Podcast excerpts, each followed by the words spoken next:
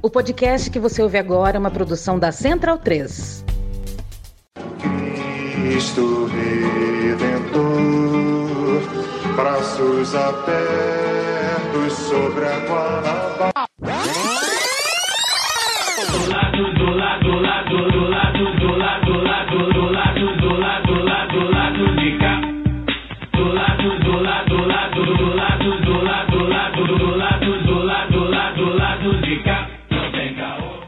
Momento, ouvintes da Central 3. Hoje é quinta-feira, dia 28 de setembro de 2023. E eu sou o Caio Belandi, direto do Sauí Estúdio. Este é o lado B do Rio 291, hein? Estamos chegando no 300. Esse tá chegando agora no seu feed. O time hoje tá apenas de Clube do Bolinha, apenas presencial, com Fagner Torres e Daniel Soares aqui comigo no Sauí.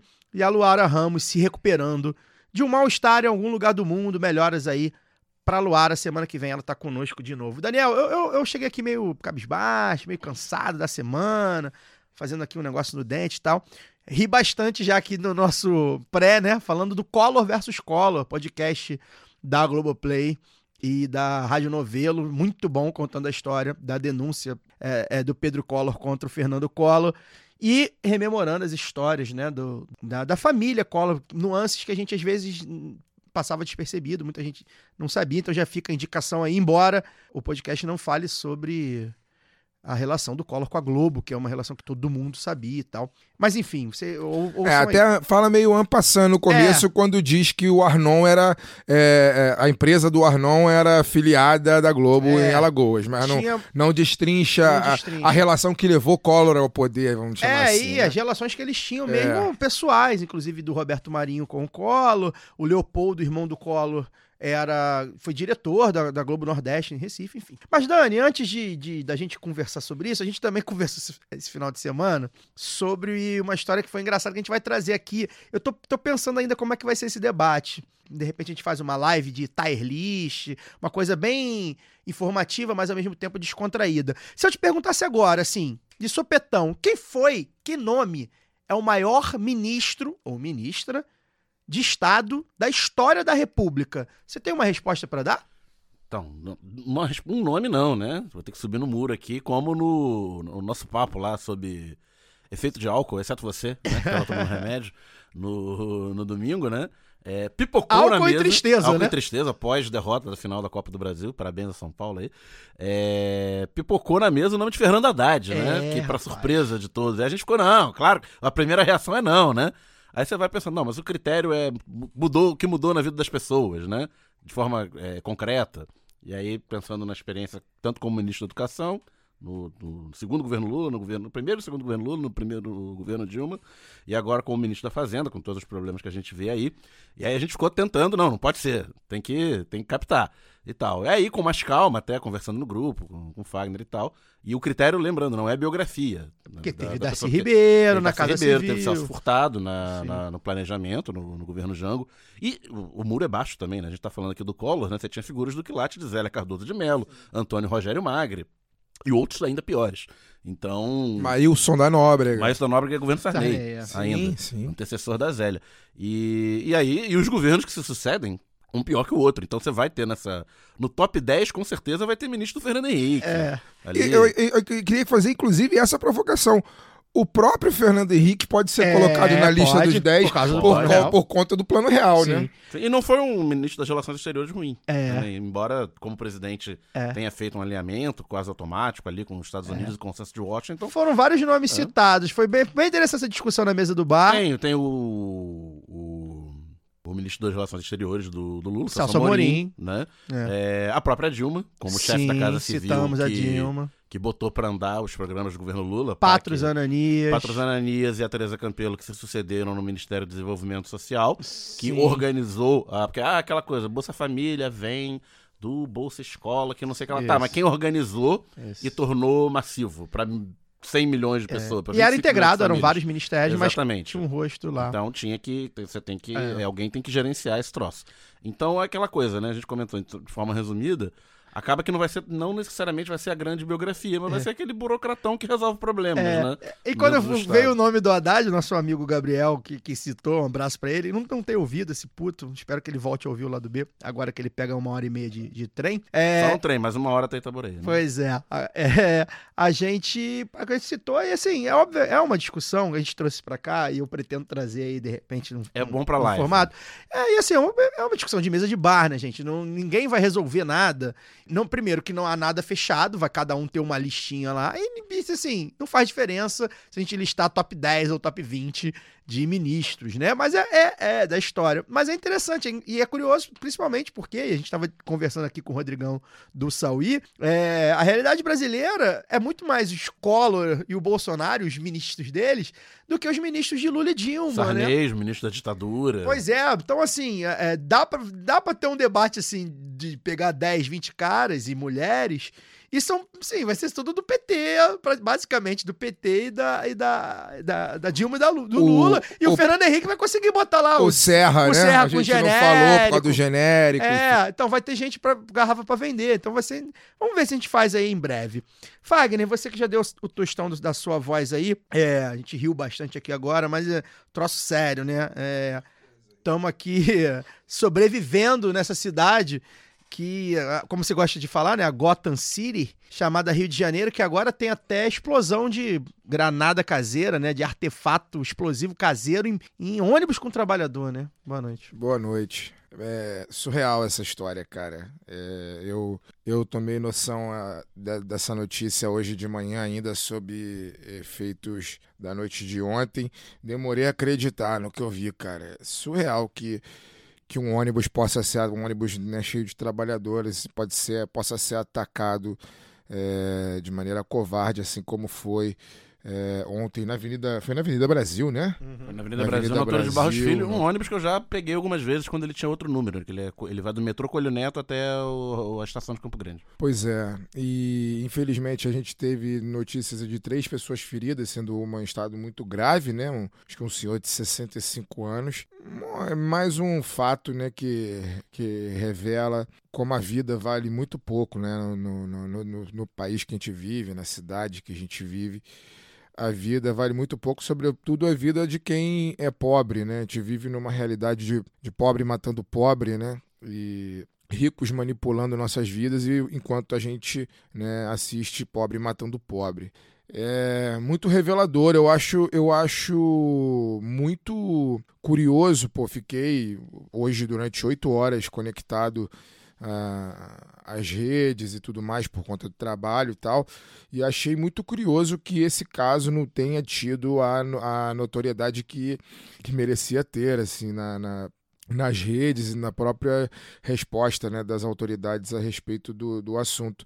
Um ônibus lotado de trabalhadores que estão voltando para casa ali depois de um dia de trabalho, simplesmente é, at- atacado e, e aí algumas pessoas resolvem jogar um, um rojão, né? Depois de, Um- de uma roubarem, granada, né? as Foi uma pessoas. granada, é. Depois de roubar o ônibus, resolveram jogar uma granada dentro do ônibus. É, enfim, É um artefato caseiro, Não, né? foi- era uma- eu li que era uma granada. Eu li que era Granada caseira, caseira. Que- granada que caseira, parece não era, não era uma granada Tá, mas oficial, é, é o né? suficiente pra. Não, não, machucar sim, mas é porque se fosse uma granada desviada do, né, do- das, forças, militar. das forças militares, aí até um outro aspecto. É. né? A gente tá falando de uma violência até que é uma violência muito crônica que a gente tá vivendo mesmo. cara, né? é simplesmente surreal. Essa Surreal. cidade a gente essa cidade a gente tem que estar preparado para tudo, pelas pras coisas mais escatológicas possíveis, a gente pode presenciar, viver e, e tomar notícia, coisas que a gente nunca é, pensa em passar. É bom a gente estar sempre de olho aberto, porque o Rio de Janeiro é capaz de proporcionar qualquer coisa da mais absurda que a gente não imaginou.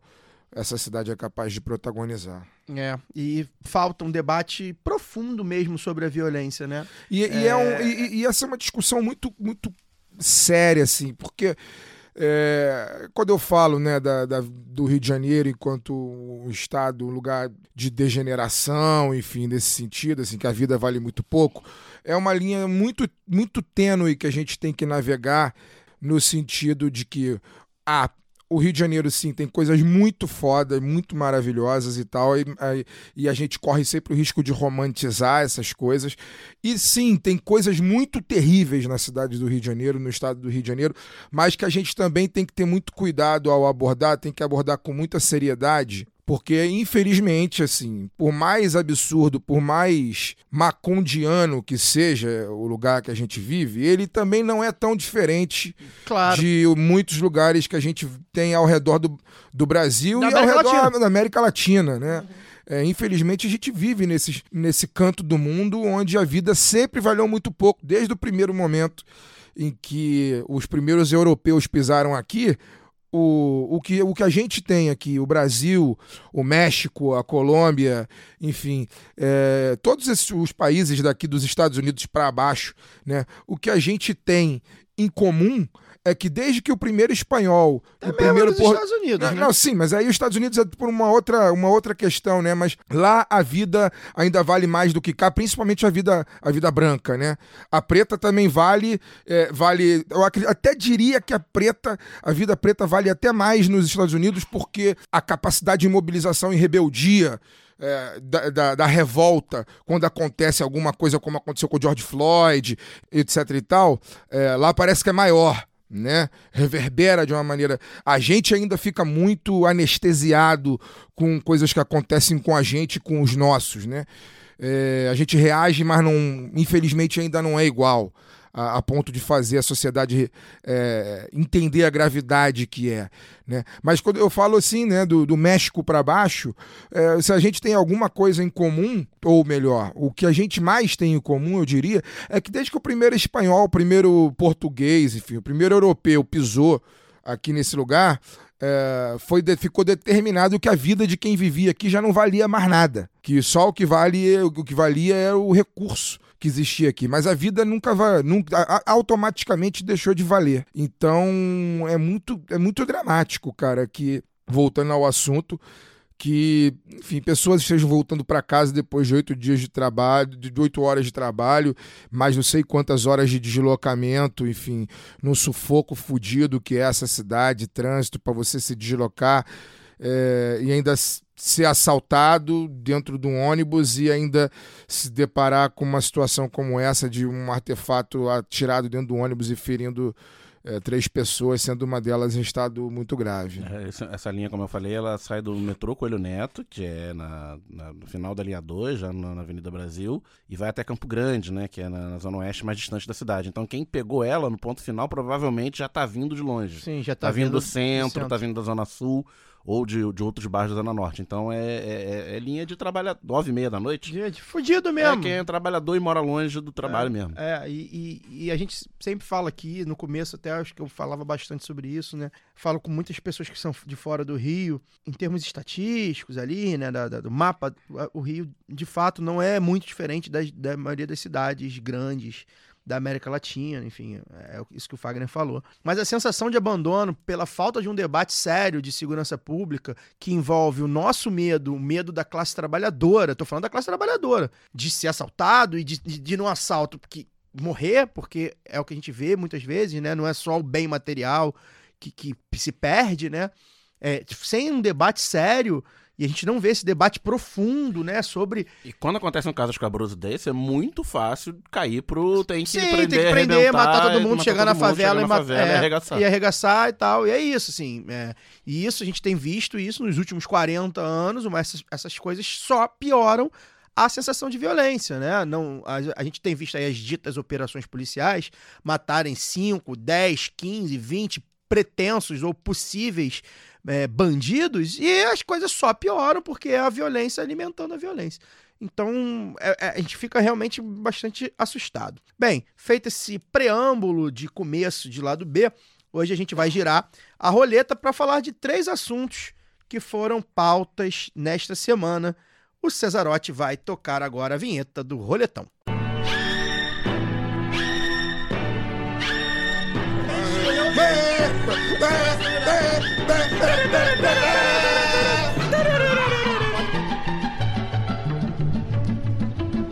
Roletão da pistolagem.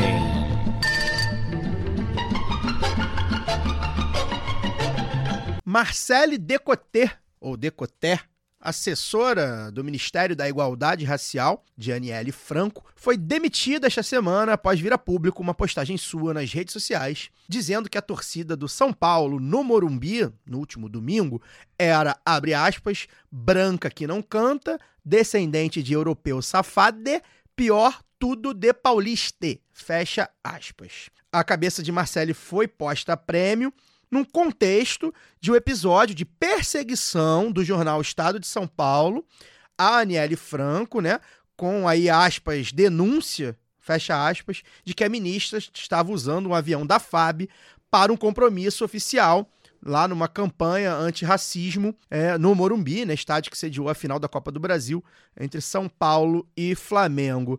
Fagner, a gente que conversou sobre isso bastante durante essa semana, te chama aqui para você fazer o seu balanço dessa história um tanto quanto pitoresca, né? Considerando é, o tema né? da, da, da postagem, e, enfim, carregada de racismo, que é evidente que há nesse caso aí, do fogo amigo, que a gente viu bastante nas redes, e principalmente desse mau uso das redes sociais, né? É, pois é, cara. Ah, essa situação é a seguinte: é... Bom, é, cada um tem a sua, a sua visão sobre o fato, né? A minha visão é o seguinte: é... eu acho que a assessora errou. Esse é o ponto principal. É o ponto nevrálgico, diria, da, da situação. Eu acho que ela errou. É... e não é que o erro seja uma coisa imperdoável, não. O erro, na minha visão, faz parte, né? É, a gente precisa evoluir, a gente evolui muitas vezes a partir do erro, né? Só que, infelizmente, cara, a gente vive num, num país que algumas pessoas têm direito a errar, outras não. Né? É, e algumas até têm, não têm direito a errar em circunstância nenhuma. Né? E eu acho que, é, infelizmente, nesse contexto, contexto de um governo que se, se segura como pode, no sentido da dificuldade de governança, em função de um país absolutamente polarizado, de uma eleição muito dura de ser vencida, que foi vencida na Bacia das Almas, lutando contra todas as forças retrógradas que possam existir no país a gente vive num contexto muito, muito, muito, muito é, delicado no sentido da, da não só da condução da gestão pública, mas o contexto da, da, própria, da própria imagem da gestão pública aquilo que eu escrevi no Twitter, enfim. É, eu acho muito lamentável que tenha acontecido isso com a, a Marcele, né? Eu não conheço ela, mas enfim, acho, fico muito lamenta acho muito lamentável que isso tenha acontecido, é, que as pessoas não possam ter direito a errar é, num país onde a gente tem, por exemplo, a gente estava falando aqui de Fernando Collor antes do início do programa, um país de Fernando Collor, um país de Jair Messias Bolsonaro, General Heleno, é, a, Pazuello, Henrique, Henrique, né? O Pazuello é Henrique. Eduardo. Eduardo, Eduardo Pazuello, né? Um país dessas figuras, figuras aí que algumas delas chegaram ao, ao topo do serviço do serviço público brasileiro, né, que é a presidência da República, num país que, que, que cria essas figuras, uma assessora que cometeu um erro, repito, cometeu um erro, é, seja cancelada do debate público, ela perca o emprego e, e, seja cancelada, inclusive vai ter uma representação, parece que é esses MBL da vida, Paulo. é, o, o MBL da vida, o Ministério Público de São Paulo vai abrir um processo contra ela, enfim, pelo erro que ela cometeu, repito, é um erro. Mas, é, enquanto isso, a gente tem que ter aí abrir CPI entre outras coisas para poder no final das contas é, absolver figuras que não merecem nenhum tipo de absolvição como por exemplo os, já citados aqui o General Heleno é, Eduardo Pazuello que cometem esses sim crimes né, muito mais graves do que uma postagem é, infeliz, uma postagem errática na rede social. Marcelo, vocês já falaram, né? Ela cometeu realmente um erro numa, numa, rede social que era fechada, mas aquela coisa, né? Rede social fechada com 100 pessoas, né? Você confia em 100 pessoas, você tem 100 amigos de fato e tal. Foi bastante ingênua, né? De, de fazer essa, essa postagem, considerando a posição que ela ocupa. E aí já foi dito, né? Que qualquer torcida de time grande é, não, não vai ter um perfil. Tem um perfil é, heterogêneo, né? Porque que é muita gente, tem muito São Paulino negro, tem muito São Paulino na, na periferia. Morreu um torcedor São Paulino negro no, no dia da, da final, assassinado Defici- pela PM. auditivo. Deficiente né? auditivo, comemorando o título, não teve briga de torcida, não teve nada. Fica a pergunta se o Ministério Público vai querer proibir a PM de frequentar. Inclu- É, isso que eu Estádio, morreu né? não, né? Assassinado, Foi pela, assassinado. pela polícia, porque Isso, a perícia sem- sem disse que a nenhum- bala veio da, da sem PM. nenhum ou seja, motivo, a PM não estava tendo briga, não estava tendo nada, enfim. E como eu vi por aí, né, a gente aqui que frequenta estádio, não somos integrantes de nenhuma torcida organizada. Você já apanhou mais de alguma torcida organizada ou da PM? Né, Você já foi posto em situação de risco Muito mais mais. por uma torcida organizada ou pela PM na sua experiência?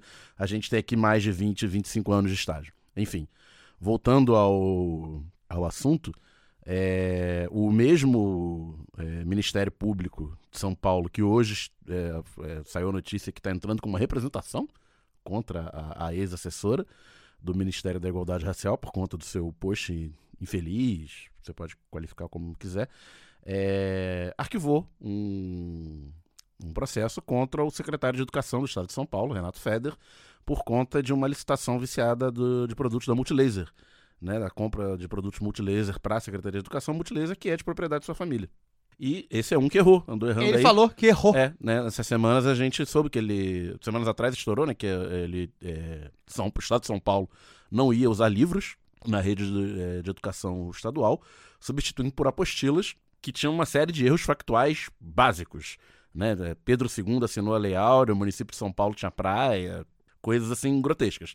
Mas esse rapaz, empresário, homem branco, milionário, pode cometer erros desse quilate que ele não. Que não são erros, na verdade, Não, são negociatas, né? E ele sequer, sequer é aventada no estado de São Paulo da vida a possibilidade de queda do, do secretário.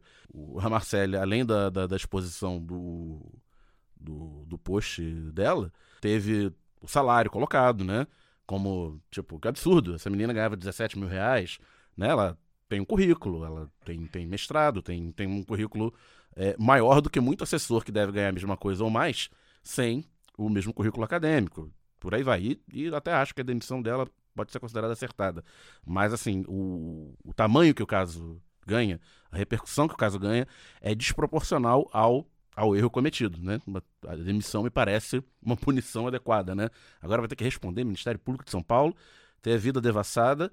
E é, as matérias acabam colocando em questão a própria Aniele, né? A ministra e É, a o existência do é ministério. É, o Exatamente foco é ela. é, que, que seria competente, que tá lá viajando, que tá Já passeando. saiu que tá, que tá gastando sai mais com matéria- viagem do que Isso é uma com- matéria canalha no estado de São Paulo, com- entre várias, falando que, ah, é, ministério tem tantos milhões empenhados e gastou metade com passagem.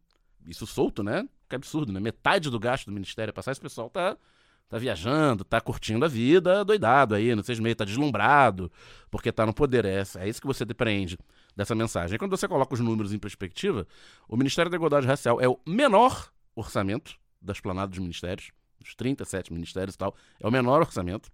E ter metade dos gastos em passagem significa que o ministério tem uma verba ridícula para colocar de pé os seus programas, considerando que é um ministério que não existia, que é, foi criado em cima de uma secretaria especial que no governo Bolsonaro era entregue a um homem negro racista, extremamente racista, que reproduzia todos os Era o estereótipos. Sérgio Camargo? Era. O... Sérgio Camargo não era da, da Fundação Palmares? Era da Fundação Palmares, que era o que sobrou. Pegaram a estrutura Ah, ali, tá. porque no governo Bolsonaro, obviamente, Tá. foi extinto o Tá. ministério. E a partir da estrutura da Fundação Palmares foi, foi tentado né, reconstruir. E, e compararam com al- alguém no Twitter, acho que foi aquele Renato Souza, repórter Renato no Twitter, é, comparou com os gastos da, do Ministério da Damares, né, que juntava aí a cidadania com é, desenvolvimento social. Mulheres, eu acho. mulheres e tal. E aí, tipo, o Ministério da Damares gastou várias vezes o que o Ministério o MIR gastou até aqui no mesmo período, né, em, em passagem. Falando sobre isso do Ministério da, da, da Damares? Não, esse foi o Renato Do Souza Estadão, no... evidentemente, É, não. não, Não, isso que- isso que eu perguntar, né? Ele, Teve ele fez um fio, ele fez Será um que fio. fizeram matéria? Obviamente que não. O Renato fez um, um fio no, no Twitter. Ou seja, números de governo, gente, do governo federal, descontextualizados, sempre vão gerar informações erradas. Porque é aquela coisa. Ah, o Ministério gastou 10 milhões, eu não lembro o número de cabeça agora, mas que seja. 10 milhões de passagem diária. Pô, parece muito dinheiro, né? É muito dinheiro, é muito dinheiro no meu bolso, é muito dinheiro no bolso do Caio, é muito dinheiro no bolso do Fagner, é muito dinheiro no bolso, certamente, de todo mundo que tá ouvindo a gente. Mas se você coloca em perspectiva dentro da máquina pública, né, dentro dos é gastos do governo um federal, pentelho, né? não é um pentelho. E ela ganhava 17 mil reais, é um excelente salário que 99% da, da população brasileira não ganha. Mas vamos colocar em questão os cargos equivalentes nos diversos ministérios e quantas pessoas ganham esses salários em cada ministério. Salário E qual é o currículo de cada pessoa? do ministério. Ah, O Estadão tá fuçando os salários do Ministério do Fufuca? Tá, Do Múcio. Do, do Múcio. Tá, tá, na defesa, tá é fuçando que é. é, o salário, quanto ganha um general, quanto ganha um coronel do Exército Brasileiro, que seja. Deixa quieto, melhor nem falar. Major, assim, Major do Exército, vencimento básico, isso é uma informação pública, né? Tá disponível aí no portal dos servidores e tal, pela lei de acesso à informação. É, um Major do Exército Brasileiro, o vencimento base, bruto, é de 19 mil reais. Então, qualquer. Major, major tá abaixo, tenente coronel, tá abaixo coronel, que tá abaixo general, pra quem não conhece a hierarquia militar. Então, quantos milhares de majores do Exército e seus equivalentes nas outras duas forças ganham seus 19 mil reais? Então, o salário de 17 mil reais é um salário, repito, Muito alto, bom. muito bom pro padrão brasileiro, mas não é um salário fora do padrão Isso. para um cargo de confiança no governo federal. Isso. Eu acho que desse esse dia eu fiquei muito mal nesse dia, conversei muito com o Fagner sobre, com o Dani também. Cheguei em casa muito mal. Eu senti, como diz o MV Bill, que o martelo tem muito, muito peso pra nós. E evi- Ah, e, e isso não significa passar pano. Não, não. É, é, é eu, tudo, eu, é eu tudo. não gosto Ninguém desse, aqui- eu não ninguém- gosto desse, desse de usar isso não. Ninguém acha que Porque ela não se- errou. É um erro. Porque se, se, se, se é- foi usado, é, foi usado, eu vi muita gente usar como é, argumento, né? Que ela deu munição para a extrema direita, né? Para oposição bater. Então, se ela deu munição para a extrema direita bater e de fato deu, porque ela errou, ela fez algo que não deve ser feito. Eu vi muita gente da esquerda tirando junto, muita gente.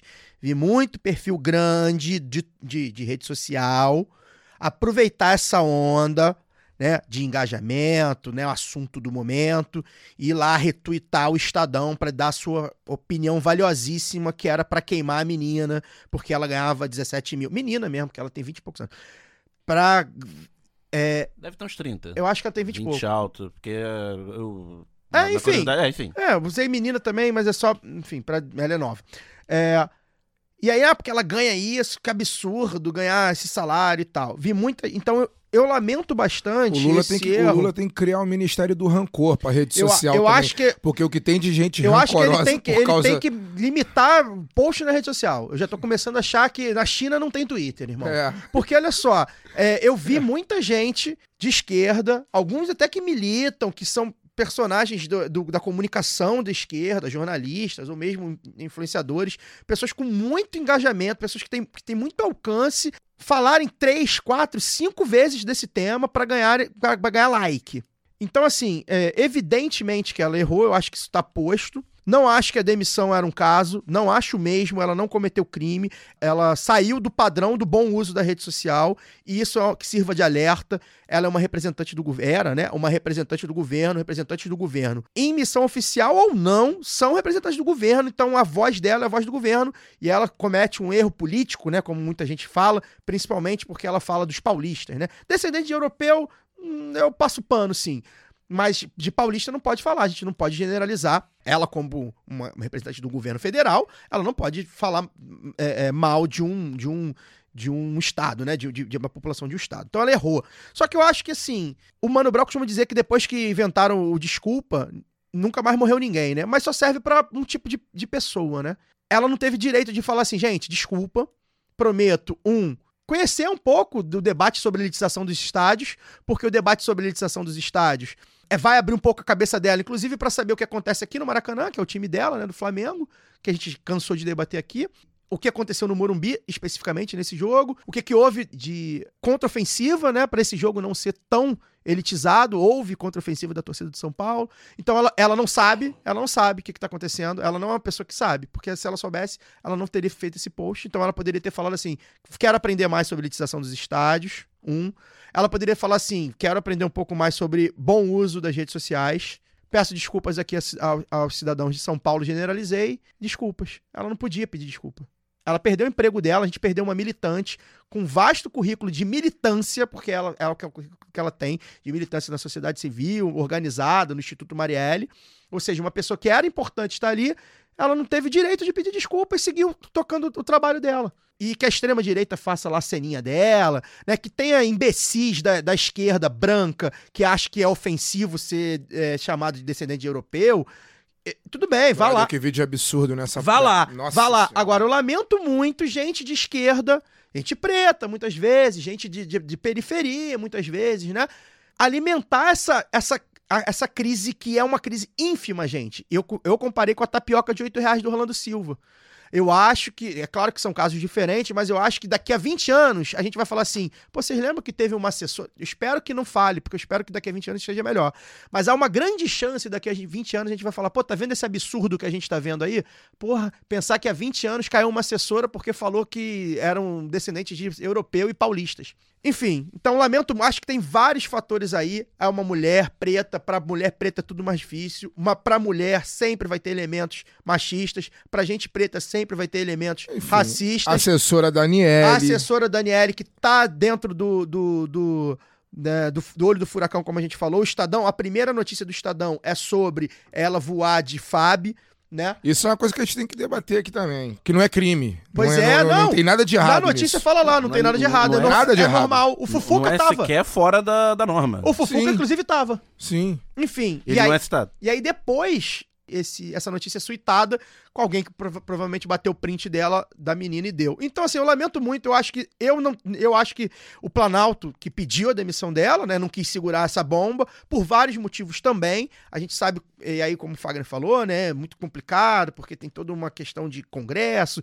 que a mídia ainda tá meio assim e tal. Então, o, Planalto não quis segurar essa- esse pepino, falou, ele demite ela. Lamento muito. Pra mim, não cometeu crime, foi é, um erro de bom uso, de uso de rede social, que inclusive, repito, sirva de alerta. Rede social é coisa séria. Agora, ela não teve direito a pedir desculpa. A gente não ouviu a Marcele. Inclusive, deixo aqui, a gente vai ver se consegue viabilizar pra semana que vem, se a Marcele for ouvinte, se alguém conhe- conhecer a Marcele.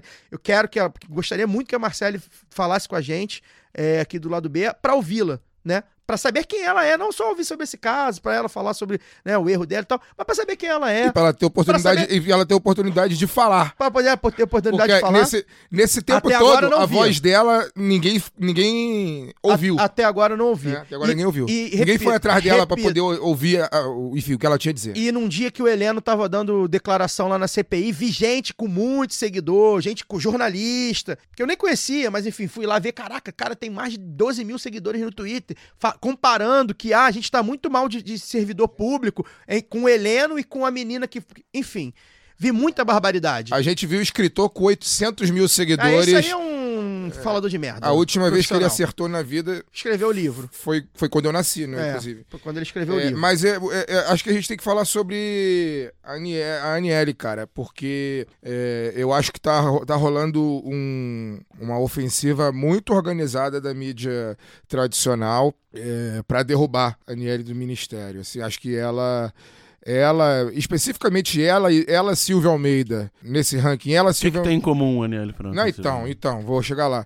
Especificamente ela, Silvia Almeida e, e Sônia Guajajara, é, talvez a Sônia um pouco menos, mas Marina também. também. é, e Marina também, embora Já é, rolou o nome dela é, aí. são, são, são figuras desse governo que não tem nenhum direito ao erro. Nenhum direito ao erro. É aquilo que eu disse. Enfim, não basta ser competente, tem que parecer ser competente, não basta ter bom senso, tem que parecer ter bom senso, senso e não basta ser honesto.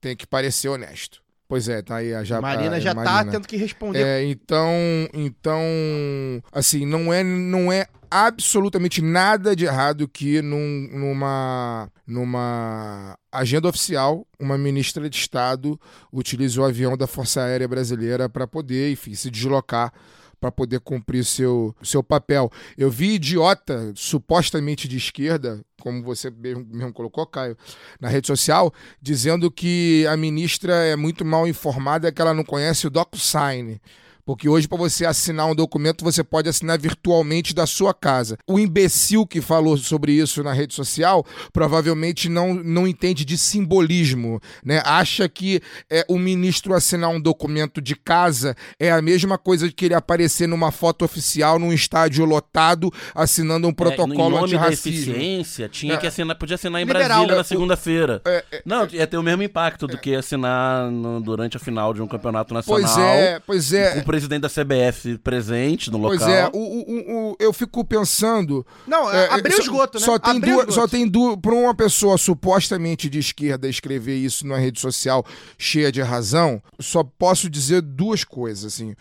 Ou essa pessoa é extremamente equivocada, extremamente equivocada, não entende absolutamente nada de política, não entende absolutamente nada dos simbolismos da política. Ou essa pessoa ela deveria se- entrar no, no projeto social, no programa social que o governo Lula precisa desenvolver para certas arrobas do Twitter, que é o Ministério do. Né, a assistência do Ministério do Rancor. Que são pessoas que aparentemente têm um rancor gigantesco por ou não estarem compondo com o governo, compondo oficialmente com o governo, ou não serem convidados para convescotes, para reuniões, a, reuniões com influencers e jornalistas, entre outras coisas. Ou vocês vão dizer que eu tô errado? Não tem. Não, claro. Não tem. Então, assim, sabe, o, o sujeito chegar, se dispor a gastar o tempo dele para ganhar lá meia dúzia de coraçãozinho para dizer que a Aniele poderia não gastar o não gastar o dinheiro, né, o erário público e assinar um protocolo de casa, né, num domingo ensolarado com, sei lá, set... quantas mil pessoas tinha no Morumbi? 60. 60 mil pessoas com, pô, sei lá, milhões de pessoas assistindo a televisão. Não entender nem um pouco daquilo que se propõe a falar, não sabe o que é política, enfim. é, deve ser o famo- o famoso comentarista de ar-condicionado. Comentarista de gabinete, tá ali do, do- no seu quarto, com ar-condicionado ligado, tendo as ideias mais mirabolantes e perfeitas da República, sem conhecer porra nenhuma daquilo que se dispõe a opinar. É, Zé Planilha. Ah, gasto público, enfim. E aí, só pra concluir, eu acho que a gente precisa começar a pautar pautas positivas nas redes sociais. A gente vai, vai falar de uma aqui, especificamente no último bloco, que também foi ofuscado por causa de uma crise que, vá lá, né? Eu até usei inventada pela grande imprensa, ok, a crise existiu, não foi inventada, mas que foi deveras amplificado por boa parte da esquerda. Fogo amigo nessa altura do campeonato por causa disso é bizarro, bizarro. E eu fiquei muito, muito, muito mal pela Marcele e por ver co- como de fato o martelo tem mais peso para nós. Peço licença para dar uma pausa no programa e apresentar os nossos parceiros. O sorteio para apoiadores e apoiadoras do lado B é um oferecimento da Camisa Crítica. Ouvinte também tem 10% de desconto no cupom Lado B no site www.camisacritica.com. E tem novidade: a Camisa Crítica colocou sua banquinha para revenda de seus materiais no Sol e Sombra, bar que fica no bairro Bela Vista, em São Paulo. E vale lembrar que tem camisa crítica também aqui no Rio, no armazém do MST e na livraria Leonardo da Vinci, ambas no centro do Rio. Torcer para a camisa crítica chegar logo em mais cidades. Camisa crítica criada para uma esquerda que não tem medo de dizer seu nome. E que tal aprender inglês, espanhol ou francês de maneira leve, dinâmica, com afeto e senso crítico? Conheça a WeCreate, o curso de idiomas parceiro do lado B. Acesse www.wecreateidiomas.com. Sigam também nossos parceiros nas redes sociais. Obrigado pela atenção e voltamos ao programa. Antes da gente tocar o próximo bloco, vou dar aquele recado que você já sabe, né? Ajude a financiar o seu podcast preferido em orelo.cc barra lado B do Rio. Por 10 ou 20 reais por mês, via Pix ou cartão de crédito, você nos ajuda a manter os conteúdos atuais e ainda consegue consumir alguns dos conteúdos exclusivos que tem lá, tá? Se você tá meio quebrado, você pode baixar o app da Aurelo e ouvir gratuitamente o lado B e outros podcasts que você costuma ouvir e ainda pode remunerar a gente, né? A Aurelo é o único aplicativo de podcast que remunera é, o produtor de conteúdo. Então, a gente convida você a testar Aurelo, né? É um aplicativo que eu, que eu uso e eu gosto muito. O Lado B também aceita doações avulsas via Pix para Lado B do Rio, yahoo.com. Mas eu queria falar de outra coisa também nesse pedido aqui de, de, de ajuda, gente.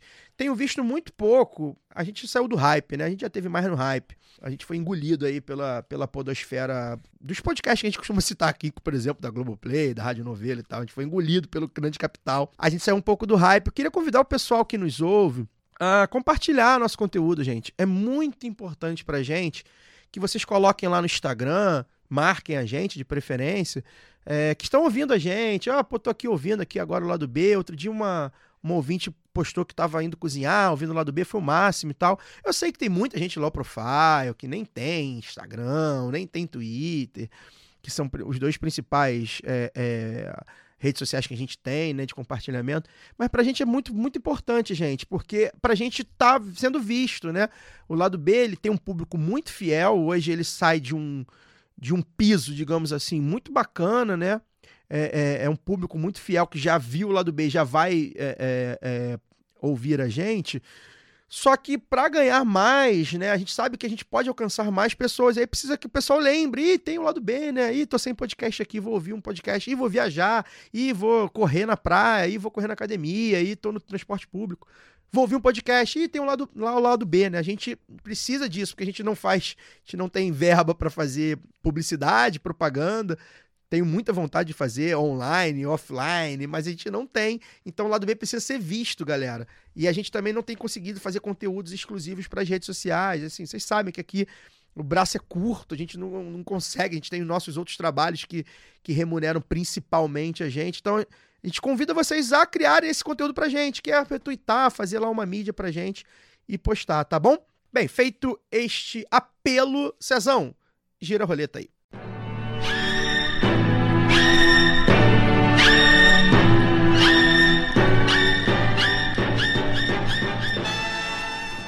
A população gaúcha sofre com nove ciclones extratropicais nos últimos três meses. Só em setembro foram três, e a tendência é que esse tipo de fenômeno, cada vez mais comum e mais forte, ganhe força até o fim do ano.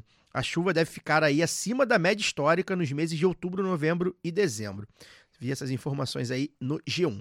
Nesta semana, o governador Eduardo Leite foi a Brasília, né, para conversar com Lula, e a primeira-dama Janja está em viagem lá no estado, junto com alguns ministros, para anunciar medidas para a reconstrução da região afetada. De acordo com a Defesa Civil do Rio Grande do Sul, até o dia 27 de setembro, né, ontem, 107 municípios foram atingidos e mais de 22 mil pessoas ficaram desalojadas, enquanto oito pessoas seguem desaparecidas. Fagner, você sugeriu esse tema, a gente tratou desse tema quando você não, não estava aqui conosco, há duas semanas. A gente já está é meio desesperado, na é verdade. É. O Eduardo Sabarreto, nosso amigo, falou, avisava, né? A gente já. Tá difícil de ver saída para a catástrofe climática que a gente está vivendo, né? Não há saída. na verdade, difícil ver saída. Não há saída. Já era. Todos os relatórios, os relatórios sérios é, que tratam do assunto já sabem disso, já disseram isso. Enfim, não há saída. A nossa geração, muito provavelmente a última. Depois da gente acabou. Eu, semana passada, inclusive, estive com um relatório na mão que trata especificamente da cidade do Rio de Janeiro. Acho que a previsão para a cidade do Rio de Janeiro em 25 anos é não ter mais água potável. Em 25 anos, amigo. Em 25 anos eu ainda terei 66 de idade se eu tiver por aqui. 66, imagina. É, é, muito pouco tempo. Agora, cara, o que eu quero falar sobre, essa, sobre isso, especificamente o que está acontecendo no Rio Grande do Sul, é que é uma é uma situação que não é, enfim, já aconteceu aqui no Rio de Janeiro ano passado, se não me engano, em, é, em Petrópolis, aconteceu no, no, Recife também, se não me engano, no ano passado, né? É que além de ser, né, o que a gente está vivendo hoje com relação a, ao, a, ao cataclisma climático, né, que, enfim, quando chegar no seu no seu auge eh, vai afetar, não é só uma questão de sentir calor ou uma, uma, uma questão de enchente, mas é uma questão de, enfim, de falta de alimento, de deslocamento de milhões de pessoas de um ponto para outro do globo em busca de, de, de do, do, mínimo. Desaparecimento de, né? de território. Desaparecimento de território e tal. Isso é só o começo, né? É Eu queria falar, cara, o que eu acho que, enfim, é um ponto comum aqui na mesa, mas acho que vale a pena a gente trazer para reflexão, que além do, dos efeitos, né, dos efeitos nocivos que a gente sente no dia a dia desse cataclisma causado basicamente pelo modo capitalista de viver, né? Tem os efeitos mais dramáticos, esses efeitos, esses efeitos diários que a gente está vendo, né, cara? Pessoas perdendo casa, perdendo tudo. Ontem, né, foi, foi a gente está gravando na quinta, na quarta-feira, enfim, o Rio Guaíba aumentou, acho que 4 metros, cara, e tomou toda a parte é, é, costeira dele ali. É os efeitos que, que o Daniel pode falar muito bem, cara, do estado mínimo né, nessas circunstâncias, né? E não à toa, né, cara? O Rio Grande do Sul, por exemplo, é, no ano passado levou às urnas uh, duas candidaturas para o segundo turno. A do Eduardo Leite, que ganhou a eleição, que não teve. largou Primeiro largou o governo do Estado para poder ser candidato à presidência, não conseguiu ter competência nem dentro do próprio partido para poder ser candidato a, presidente e acabou tendo que voltar pro, a, a, ser candidato ao governo do Estado depois de ter abandonado o cargo. É o Eduardo Leite é um defensor ferrenho do, do Estado novismo, né? Desse famoso. Embora não seja do Partido Novo, ele é uma figura do Partido Novo dentro do PSDB. É um é, supostamente defensor das liberdades individuais, mas ao mesmo tempo é, defensor do Estado mínimo, defensor do cada um por si, né, que acredita que o Estado não tem que investir coisa em, em, em área social. É, e do, do outro lado, do outro lado concorrendo contra ele, o mais forte era o Onyx Lorenzoni, né? Que foi ministro-chefe da Casa Civil do governo Bolsonaro. E por aí você tira o nível de quem está discutindo a coisa pública, não só no Rio Grande do Sul, mas, enfim, quase todo o Brasil os efeitos são ainda mais terríveis para a gente, é, com governantes que não só muitas vezes não acreditam é, na, nos desastres climáticos, né, na mudança do clima do planeta, né, não só não acreditam nisso, como também não acreditam no papel do Estado enquanto formulador de políticas que possam minimizar os impactos daquilo que já é inevitável. Né? Então é muito triste, assim, acho que basta nesse momento, o que resta para a gente é, é, ficar solidário às pessoas que passam por esse tipo de problema. Eu que moro no Rio de Janeiro, mas tenho família no interior do estado. E no interior, numa cidade do interior que sempre. É, nos últimos anos sofre três, quatro vezes com questão de enchente. Né? Eu, quando, quando criança, me lembro de visitar os meus avós e a gente e, e, quando tinha enchente, quando o Rio Muriaé transbordava, era uma era meio que um evento, assim, tipo, ah, você lembra da enchente de 84? Ah, você lembra da enchente de 89? Um episódio esporádico. É, hoje em dia é impossível, assim, porque ano passado teve quatro enchentes.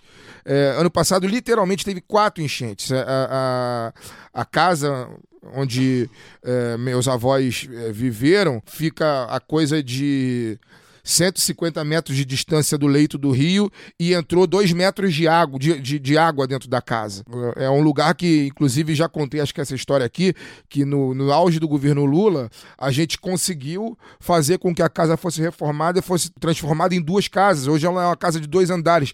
E ela foi construída pensando em dois andares justamente por causa disso. Porque se sabia que ali tem enchente, por mais que não seja do lado do rio, é, e aí a gente tinha que ter uma casa em cima para poder subir as coisas coisas antes que, que a água levasse tudo.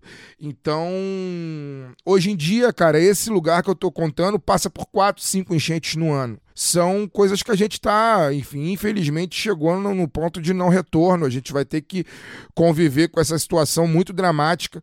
A gente está aqui no Rio de Janeiro numa semana de primavera que os, os, termômetros chegaram a 44, 45 graus, coisas que a gente há poucos anos, alguns anos atrás não né, seria inimaginável. Então é isso. Acho que essa é a reflexão que tem que ficar, não só é, da destruição do planeta pelo modo capitalista de viver, que é inevitável, enfim. Se o capital toca, amigo, é, é destruição, é expoliação.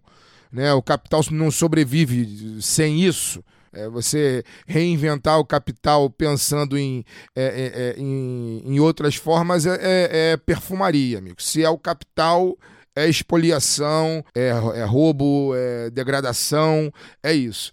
E também fica a reflexão em função dos nossos governantes que acreditam que o Estado não tem papel eh, no bem-estar das pessoas, né? na, na, na, na garantia mínima de, de qualidade de vida das pessoas. Né? Governadores como o Eduardo Leite, né? que se, ele, se elegem com o discurso fácil do cada um por si, o discurso fácil do empreendedorismo, que ninguém tem que ser, entre aspas, escravo do Estado. Essas figuras, num momento como esse, não sabem absolutamente o que fazer. Pede pix na internet. pra- Exatamente.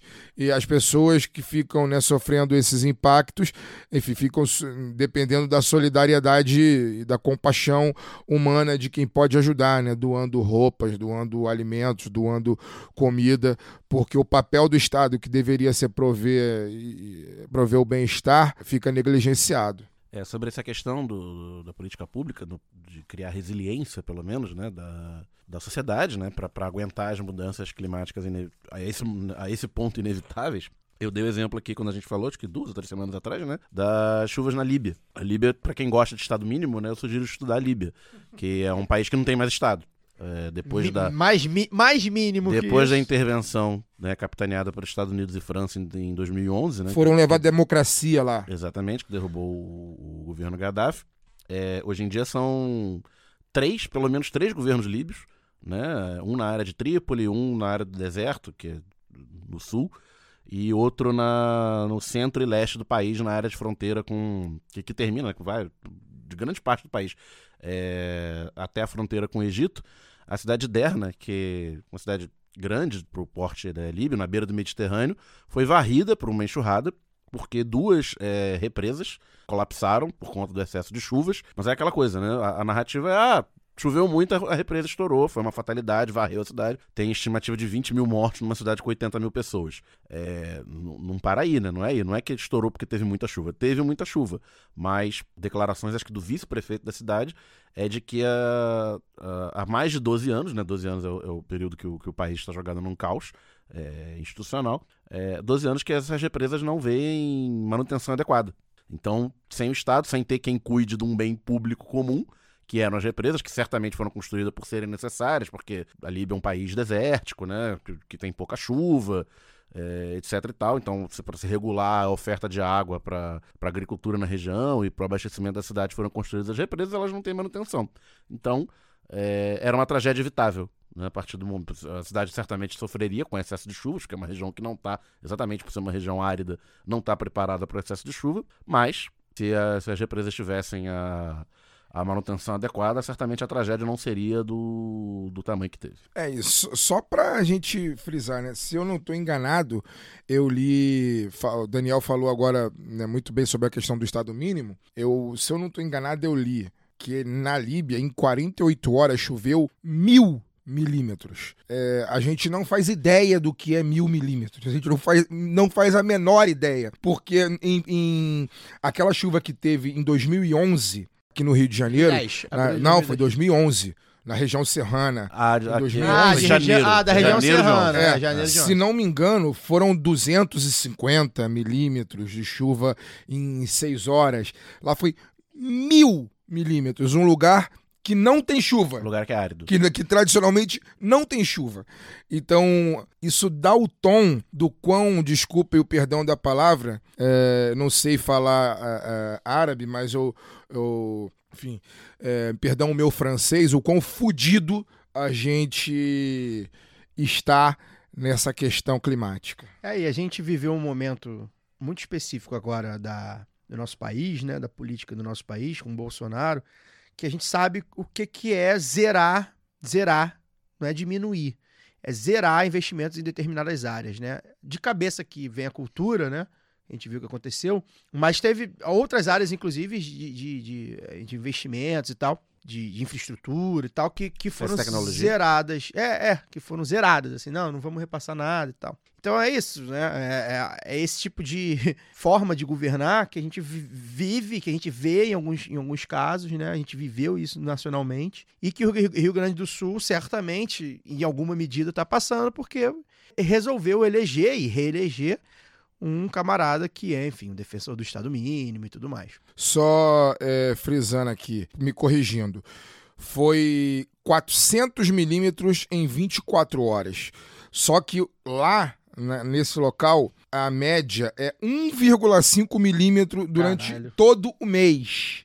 1,5 durante todo o mês. 400 vezes Foi mais, 400 300, Em 24 horas, em um dia. Caralho. E aqui na região serrana, nessa chuva que eu citei, foi 199 milímetros de chuva. É, a gente sempre cita os programas que a gente faz com o Eduardo Sabarreto, que é o nosso consultor para assuntos climáticos, né? É, a gente brinca que ele é, é um pouco catastrofista e tal, né? Mas enfim, ele mostra um relatório, né? De, enfim, Ele é cientista, ele cara. é cientista, É ele cientista. mostra com, com, com as pesquisas, né, de que a coisa fugiu, já, já era, já não tem controle. Tem um tweet dele muito bom que eu, que eu salvei aqui. Sigam o Eduardo aí na, na, na internet, tal. Ele, ele é um cara que é faz faz muito boas pensatas e é um cara muito direto. Ele, não, ele fala muito bem, ele não é um cientista. O Eduardo tem uma, uma ótima dele, que foi no dia que o Flamengo foi, que ele é flamenguista também e tal. E no dia que o Flamengo foi campeão da, da Libertadores de 2019, é, um amigo em comum mandou uma mensagem. Ele, ele falou. Ele tava né, maluco que o Flamengo foi campeão, não sei o que e tal. Aí um amigo em comum mandou uma mensagem pra ele dizendo assim: pô, aí, vai, aí é, tem que comemorar mesmo, porque agora é só daqui a 40 anos de novo, não sei o que.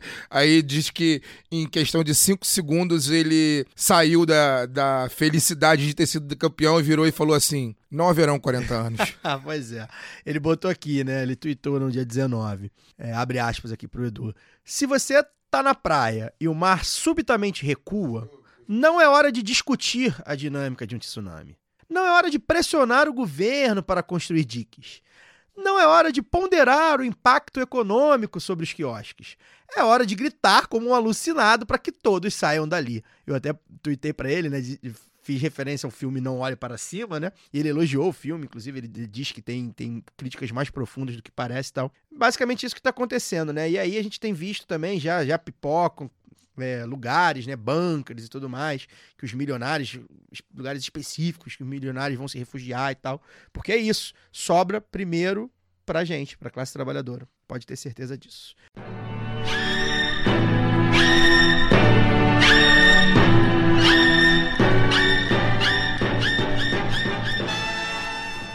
Bem, falar de notícia boa. Tentar trazer as pautas positivas aqui, né? Ou pelo menos perspectivas positivas, né? A gente tem, tem, tem feito esse esforço de acompanhar o noticiário do governo, principalmente do governo federal, e tentar entender o que está sendo feito, né?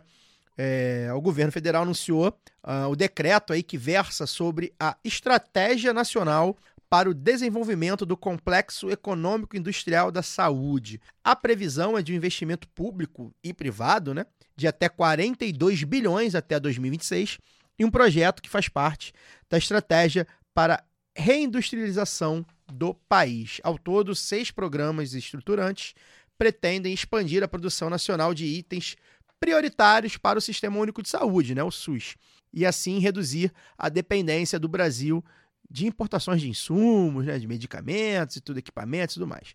Em 10 anos, o déficit comercial do setor de saúde cresceu 80%.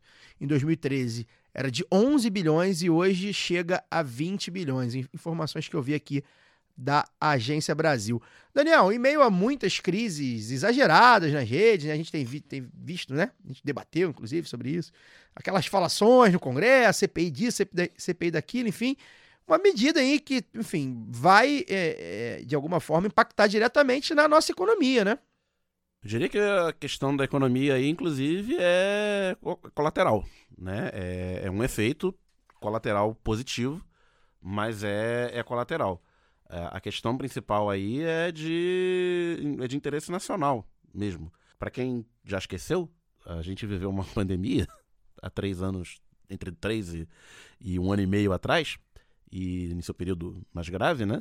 E quando a gente estava ali naquele primeiro semestre de, de 2020, 2020 inteiro, é, completamente perdido, sem saber o, como é que o vírus se propagava direito, como é que se protegia contra ele, como é que iam pesquisar vacinas, se a gente já tem acesso à vacina. Eu não sei se vocês vão lembrar que o Brasil, quando começou a desenvolver vacina, tinha um problema, já em 2021, né, com vacina desenvolvida, vacina encomendada, vacina contratada, atrasada, mas contratada, demorava para chegar porque não tinha insumo. O Brasil não produzia os insumos básicos para a produção da- das vacinas contra a Covid. Os insumos vinham da China e da Índia, principalmente. E China e Índia, cada uma com sua população de um bilhão, obviamente falaram farinha pouca, meu pirão primeiro. E a gente não pode condená-los por isso. E restringiram a, a exportação de, de insumos. E quem, quem podia fabricar insumo internamente eh, conseguiu vacinar a sua população primeiro, conseguiu vacinar a sua população Teve isso, de né? forma Corrida de mais estados eficiente. fazendo isso. Verdade. E a Covid, né, a pandemia da Covid, foi uma, é, uma- um momento específico né, de, de grande crise mundial, mas conectando com o bloco anterior aí, a tendência é que aconteça outras vezes, emergências sanitárias é, desse, dessa monta, pouco abaixo, pouco acima em termos de gravidade. Então é importante né, ah, entender que o, o mundo idílico do, do neoliberalismo, que o comércio internacional livre resolve todos os problemas de forma mais eficiente, porque cada país se concentra em produzir aquilo que ele é mais eficiente. Olha que legal. Na hora que, que dá merda, é, as fronteiras nacionais se fecham. E cada governo cuida. Tem governo que cuida do seu povo, tem governo que mata seu povo. E, e a gente viu o que, que pode acontecer quando o governo tem mais interesse em matar seu povo e ele sobreviver do que em cuidar minimamente do, do seu povo. Então essa medida vai nessa, nesse sentido, que como eu falei, vai, é claro, gera emprego, gera renda, mas é, isso é, é colateral. É uma questão de soberania e de resiliência nacional frente a crises. Retomando o fio da meada aqui, é claro que a Covid foi um momento especialmente dramático, mas a gente viu faltar analgésico agora nesses primeiros meses. Faltou remédio de pressão básico. Wagner usa remédio de pressão, remédio barato, né? remédio de, de patente resolvida aí, domínio público praticamente, faltando no mercado. E isso impacta diretamente na saúde de milhões de pessoas que tomam um, um remédio simples, mas que, que, que é fundamental para a qualidade de vida e até para a continuidade da vida de muita gente. É, E isso acontece porque a gente, o Caio deu os números aí, né? A gente dobrou o déficit de, eh, da área de, de saúde porque a política pública brasileira para fabricação de remédios e insumos foi, foi anulada, foi dizimada nos governos Temer e Bolsonaro. E é um típico caso que a gente precisa da mão visível do Estado, porque o mercado eh, mundial de, de, fárma- de fármacos né, é dominado por um oligopólio, meia dúzia de grandes laboratórios, cent- com sediados, sediados principalmente Estados Unidos e Europa, alguns na, na China e Índia, né, eh, fabricam a maior parte dos, dos, do- dos remédios, dos fármacos no mundo, e se a gente deixar correr no livre mercado, eles não vão desenvolver seus, suas áreas estratégicas no Brasil. Então, porque embora seja um grande mercado, né, não, não é o, o principal mercado deles. E eles vêm como mercado consumidor, não como mercado eh, estratégico para a área de desenvolvimento e produção. E então a gente precisa da mão visível do Estado para conseguir essa, se não autossuficiência, uma menor dependência do exterior nessa área que é fundamental. É, e como, como você citou, né? A gente. E aí, juntando né, com, com o que o Fagner falou, a gente vive questões climáticas que fatalmente, enquanto a gente estiver aqui, pelo menos, né? Nos próximos 40 anos aí, como o Edu fala, Não vai 30, chegar a 40. 20, que seja, fatalmente a gente vai enfrentar outras pandemias, inclusive. Né? E aí a gente está falando, por exemplo, questões climáticas que, que impactam diretamente, inclusive, na saúde pública. Né? Então, enfim, surtos de cólera, por exemplo, ou, sei lá, leptospirose, estou aqui dando um, um, né, um- um exemplo micro, né? Que, que, que impacta na saúde né, de, de determinados locais, é, como está acontecendo lá, na- lá no Rio Grande do Sul. E, e principalmente isso aqui é um, é, um, é um chamamento muito interessante de um fortalecimento do SUS, né? Porque isso aqui, diretamente, a gente está falando aqui de fortalecer o SUS. A gente passou a pandemia inteira, inclusive gente que não sabia nem que era o SUS, dizendo para fortalecer o SUS, né? É, há várias outras coisas que precisam ser feitas para fortalecer o SUS. Eu, eu sempre já até debati aqui algumas vezes, né? Que eu acho que o defendo o SUS tinha que mudar para fortaleça, fortaleça o SUS, principalmente agora, né, que o governo é um governo que já defende o SUS, então a gente tem que exigir melhorias, né, é, para o SUS né, ali na, na ponta, das, da- principalmente na cidade grande. E isso aí, a gente está dizendo isso, né? A gente está dizendo que, que com um complexo industrial a gente vai fortalecer nosso, o nosso sistema único de saúde, que já é um sistema único que funciona de uma maneira que muito lugar não tem, né? Então é uma medida muito interessante. Inclusive, a ministra Nízia, da, da Saúde, era presidente da Fiocruz, né, durante a, a pandemia. E isso pode causar espécie em algumas pessoas. "Ah, Como é que a Nízia, que é ministra do Lula, era presidente de um órgão no governo Bolsonaro, né? A Fiocruz, por tradição, elege seus, É, seus presidentes. E ela foi eleita, como o fato dela não ter filiação partidária ajudou com que ela não fosse barrada, né? Ela Havia era- um bolsonarista na, campanha. Havia um bolsonarista na campanha, ela foi eleita e o, presidente da República poderia falar: dane-se a eleição. Essa mulher filiada, essa petista, essa petista, esquerdista, comunista, Até que você imita bem o é, Bolsonaro. tal, vai. Não vou botar essa mulher, foda-se a eleição e tal. É, como ela não tinha essa militância partidária aparente, né? É, embora fosse uma pessoa. Aí o Bolsonaro tem cagada pro Fio, pra Fiocruz, né? Exatamente. A Fiocruz, ah, não, não tá me mapeou, não. nomeou.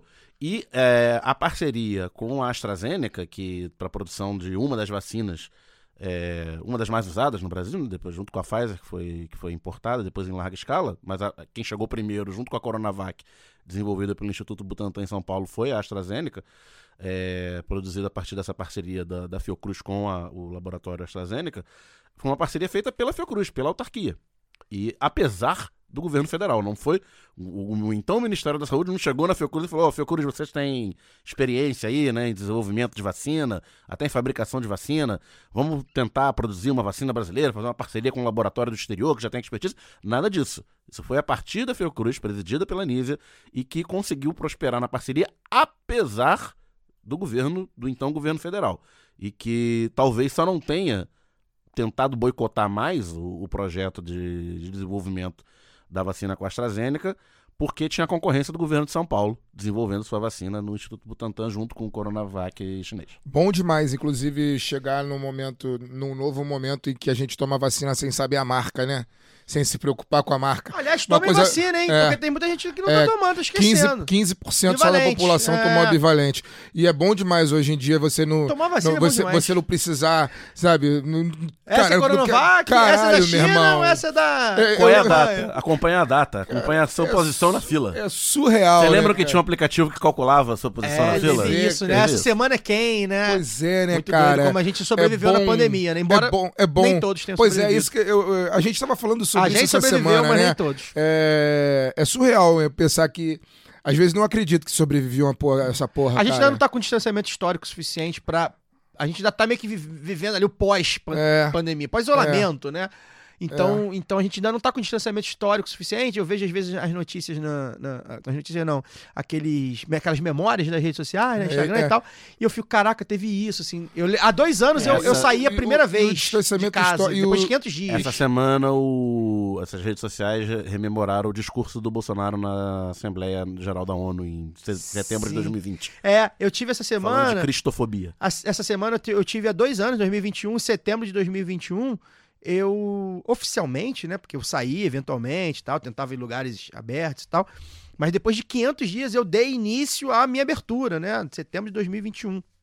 E, e, é, achei curioso, falei, caraca, teve isso, né? Eu, eu sou uma, uma pessoa, de certo modo, pública por causa do lado B, e eu gosto de gerar algumas satisfações na minha vida. Eu falei, gente, estou saindo agora, com cuidado e tal. Eu falei, cara, que loucura, né? A gente precisava. Primeiro que eu expliquei, né? Ó, tô indo pro lugar assim e tal, tá todo mundo vacinado. Muito doido, mas a gente ainda não tem o distanciamento histórico. O Fagner tá macetando os docinhos de Cosme Damião que eu distribuí. Pô, meu irmão, tô aproveitando meu momento criança Rodrigo, aqui. porra, Rodrigo. Depois de- O cara tá sujando teu estúdio. Tô sujando nada, cara. Ó, porra. Você Pô, também tô quer comer, né, tô Rodrigo? sujando É, nada. pois é. Mas o que eu ia Mas dizer. tá tomando um vinhozinho aí, Rodrigo, que eu tô vendo. Pois é, e até depois, Ei, depois vou porra, até tá- perguntar qual é o Tá vinho que ele tá festa isso bebendo. aqui né? hoje, Vou perguntar qual vinho que ele tá bebendo, porque eu gosto Você de é do clube do vinho, né? Semana, Sou, semana de Cosme e Damião. É, Marcelo. É, porra, mas o que eu- pra cacete essa semana. Eu esqueci, cara, o que, que eu ia dizer, enfim. é, Então vamos encerrar? Vamos encerrar. Se vamos você encerrar. lembrar, você, você, você lembra. É, só- Se é, você não, lembrar, você lembra. não vou lembrar, não. Eu só vou dar o recado final aqui do, do o amigo. São Paulo caiu? do- do- não, isso, isso não é. Não, É, não. ninguém, ninguém liga. É, ninguém liga. E jogão, hein? Nesse Jogão momento atual, ontem. ninguém liga. Jogão Cara, ontem. nem vi o jogo, não sei. Te mandei mensagem, Eu o Fluminense sei. foi roubado, pô. Tu, Nem- tu nem pra nem- falar, pô, foi mesmo. Nem vi o jogo, sim. cara. Nem vi o jogo. Então, Fagner, dá, estava- dá seu boa noite aí, teu eu- recado final, teu boa noite. Tava em Saturno na hora do jogo. É, Você viu só os borrões passando. o, que, o que eu ia dizer, meu Deus? Vocês tiraram minha concentração, porra. A alma Ah, lembrei. pessoa ficou no setor norte. Lembrei, do lembrei, Maracanã. lembrei. É, Mandar um recado aqui, cara. É, o amigo Leon Diniz, Grande grande, parceiro nosso aqui, amigo aí de, de algum tempo, me pediu pra divulgar que o domingo é dia de cinema, tá voltando aí, tá Pô, tentando legal. voltar, né, cara? Teve, teve, essa- teve mês passado, É, teve mês passado e agora em outubro vai. Mês passado Ah, não, foi esse mês, é, setembro, teve é. em setembro. E agora em outubro vai ter de novo é, o filme O Pastor e o Guerrilheiro, é, que conta a história de, enfim, de um pastor, né? E De um e guerrilheiro. de um guerrilheiro um, que se encontram na guerrilha de Araguaia, enfim, que apesar da- das, das dificuldades, né, das diferenças, vamos dizer assim, é, constroem laços, né? Um filme nacional que está sendo, vai ser exibido lá na, no Centro Cultural Justiça Federal, ali na Avenida Rio Branco 241 Centro, bem na Cinelândia ali. É bem bacana, inclusive, esse cinema ali. No dia 8 de outubro, às 9 da manhã. Para os ouvintes mais novos que não sabem o que é o Domingo é Dia de Cinema, enfim, é um projeto que já está completando 23 anos entre, entre idas e vindas. É um projeto bem difícil de se manter, porque depende isso do boca a boca e de pessoas que frequentam que nasce há 23 anos eh, com a proposta eh, de levar cinema e debate para uma garotada, para a garotada que faz os pré-vestibular comunitário aqui no Rio de Janeiro. né? Então é uma sessão mensal onde se reúne para poder assistir um filme e depois do filme rola uma mesa de debate. Leon me falou que o, a mesa de debate depois desse filme do dia 8 ainda não está confirmada, mas quando tiver confirmado ele vai avisar. É, dia 8, então dia 8 dá tempo ainda de divulgar no próximo programa Ah, dá também da tempo. semana que vem, né? Então, na semana que vem provavelmente a gente vai- já vai ter a mesa de debate. É uma coisa que o Leon não mandou para mim aqui e na, no flyer também não conta, é, que é importante né, para o ouvinte, é o valor. É, normalmente, é, levando em consideração as sessões passadas, é, era dois reais a entrada. Pô, cinema dois reais você não vai mais em lugar nenhum, né? Faz eu- na- mais nada com é, dois faz reais. nada né? com dois reais. Se eu não me engano, era dois reais a entrada do Domingo é Dia de Cinema. Mas eu vou confirmar também essa informação com o Leon e trago na semana que vem. Mas fica aí a informação. O Pastor e o Guerrilheiro. É, o projeto é voltado para alunos dos pré-vestibulares comunitários, mas o público em geral pode ir assistir enquanto tiver me- cadeira no cinema para poder sentar e ver o filme e participar do debate, e a sessão fica aberta. E a gente tem que frequentar, porque como é num cinema é, se bem que agora está sendo lá no Centro Cultural Justiça Federal, né? Mas a gente tem que ocupar, porque se a gente não ocupar o espaço, enfim, o, o, o dono do cinema, vamos dizer assim, pega de volta. É, enfim. oportunidade. Local central, porque É antes na Zona Sul era mais É, difícil. é. Local central, um É, final já de foi em semana. vários lugares o programa. Uma boa curadoria de filmes. é, é, já foi Então, assim, tem motivo de sobra Sim. pra gente ocupar esse lugar Sim. mesmo. Eu acho, que eu, Centro vou- eu acho que eu Cultural, vou. Centro Cultural Justiça? Federal. É, o metrô é. na porta, cara, bem em frente à Cinelândia ali, já sai dali. Sai A gente almoçava lá. É, né? então, sai de lá, vai ver o filme 9 horas. Comer uma tu. O debate vai acabar ao meio-dia, já sai ali pra tomar um shopping no amarelinho. Comeu uma feijoadinha É, lá, né, então, mano? é, acabou aquele restaurante Ah, lá, infelizmente acabou. Mas tu já, tu já toma um shopping ali no amarelinho, fica ali pela Cinelândia, procura um samba no domingo. Amarelinha, amarelinha tá capaz de samba domingo, né? Então. Às vezes rola. É isso. Então fica aí o recado. Pastor e Guerrilheiro, dia 8 de outubro, 9 da manhã, lá no CCJF, na Cinelândia. Enquanto Fagner come o guarda-chuva de chocolate hidrogenado, bom demais. Vou dar aqui um recado também, galera. Domingo agora, além de aniversário de uma que- querida criança, a gente vai ter aí a votação do conselheiro e de conselheiras tutelares, tá, galera? Muito importante a gente se mobilizar nessa votação. Por quê? Porque há um projeto da extrema-direita organizada, capitaneada por igrejas evangélicas, é, de eleger essas, essas, essa- esses conselheiros é, e poder, enfim, cuidar, entre aspas, como eles gostam de cuidar das nossas crianças. Então, assim, é, é claro que não é uma eleição que mobiliza, enfim, mas, pô, se tu tá perto do teu do teu local de votação, você pode conferir o local de votação, você entra no site aí é, é, do, do, do TRE, do, do Ministério da, de Direitos Humanos, enfim, você vê aí na internet, consulta se o local de votação que você costuma votar é, tá apto, né? Porque s- é são menos, é, um eleitorado menor. Então nem todos É, os locais. Não necessariamente você vai votar no mesmo lugar, mas Não, vai, vai ser algum lugar perto. vai ser um lugar tá perto ali no, designado. no- entre, no teu bairro ali. Vê se, pô, pô, eu vou estar perto, tô de bobeira ali antes do almoço, é rapidinho. Em 2019 eu fui.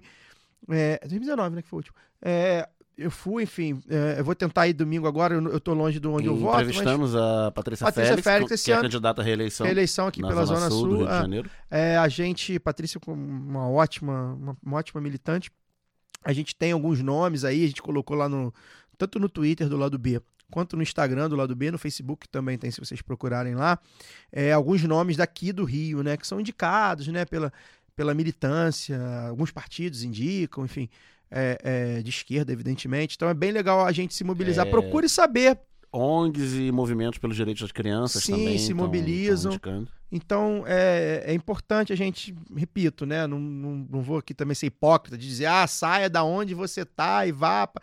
Não, a gente sabe que não funciona assim. Infelizmente, quem sabe a gente um dia chegue no momento em que a gente mobiliza para votar para tudo, né? Acho que o voto é o principal ferramenta de, de democracia que a gente tem. É, mas a gente sabe que não é assim. Mas se tu estiver ali perto ali do, tua- do, do teu bairro, do bairro onde você vota, procure saber, porque é importante é, é, saber, né? Tem, tem sites aí que estão. Eu, eu perdi aqui o link, mas tem sites aí. Se você jogar na internet, você vai ver sites aí de, de gente indicando pessoas confiáveis para conselheiro e conselheira dotelar. Daniel, boa noite. Boa noite, até semana que vem. Semana que vem, já sem Jorge Sampaoli no Flamengo. A gente fica por aqui. Semana que vem, o lado B está de volta. Forte amplexo. Tchau, tchau. Um, dois, um, dois, um, dois, um, dois. MV, MV. Guiado por Jesus. Dois, zero, zero, zero, zero, zero, zero. A voz do excluído tá no ar. Superação, força, luz, união, orgulho. Os representados escolherão seus representantes. Chapa preta. A todos os afrodescendentes do Brasil. Viva o povo das favelas. Viva. Viva todos os povos do mundo. Viva. Viva a afrodescendência. Viva. Zumbi vive. Produto do gueto. CDD. MVBU. Aquele que você viu. Hey.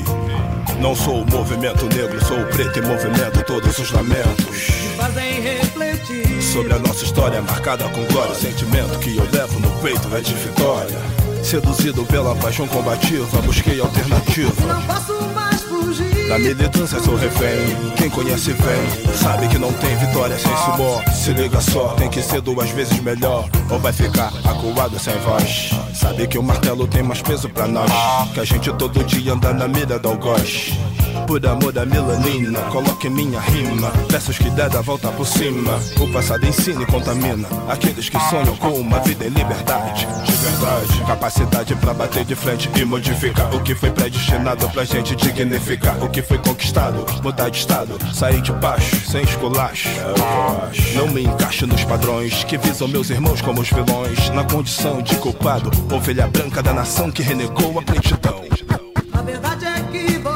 Tem o poder de mudar, rapá. Então passe para o lado de cá, vem cá. Outra corrente é que nos une, a covardia que nos pune. A derrota se esconde no irmão que não se assume. Chora quando é pra sorrir, ri na hora de chorar. Levanta quando é pra dormir, dorme na hora de acordar. Desperta, sentindo a atmosfera que libera dos porões e te liberta.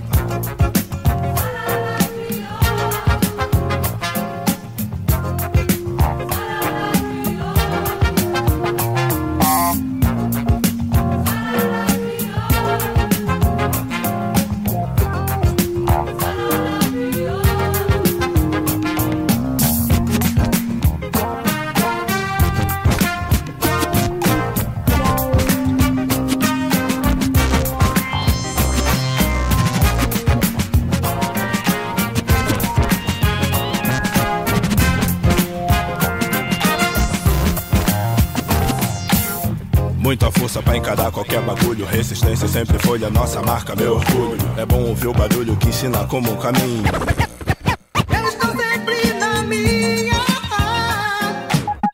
Não vou pela cabeça de ninguém. Pode ver que tem Aguiba dominará em português, favelês ou em Yorubá.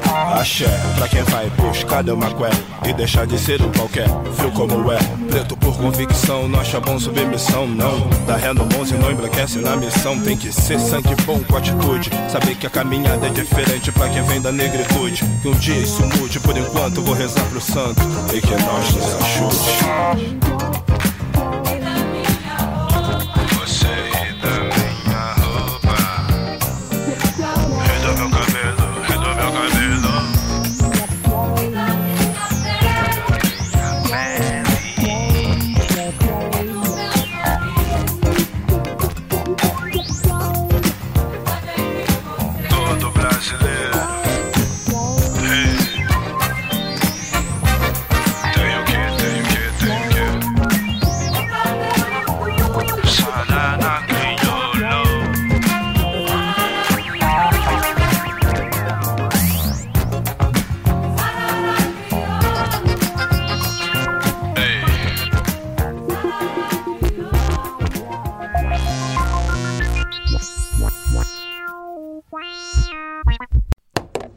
Podcast foi editado por Fernando Cesarotti.